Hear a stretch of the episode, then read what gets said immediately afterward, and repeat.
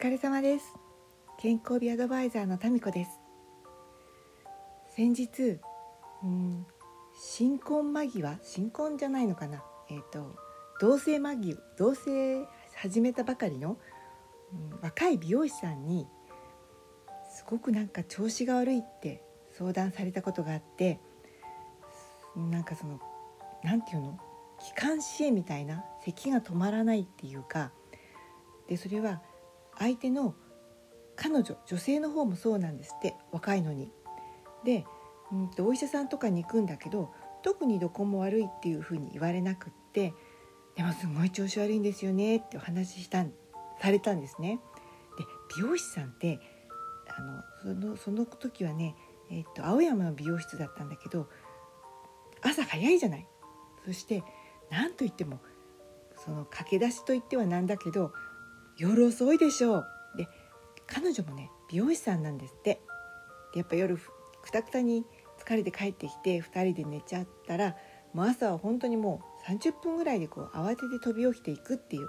そんな感じのね生活なんですって。しかもほら美容師さんって土日も忙しいでしょう。で火曜日は自分のなんか研修みたいにやってたりとかするからますますこうゆっくりできなくってうーん大変だなって思ったけどそのね調子が悪いって聞かれた時に私ね自分のね息子の生活態度を思い出したんです。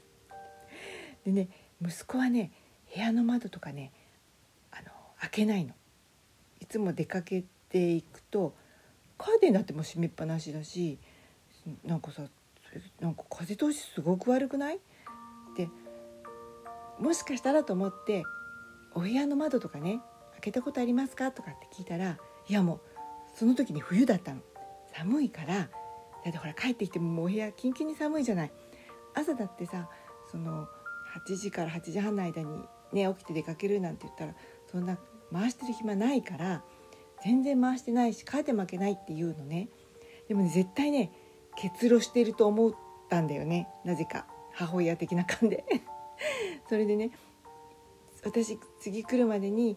もしかして騙されたと思っていいから朝起きたら寒くても我慢して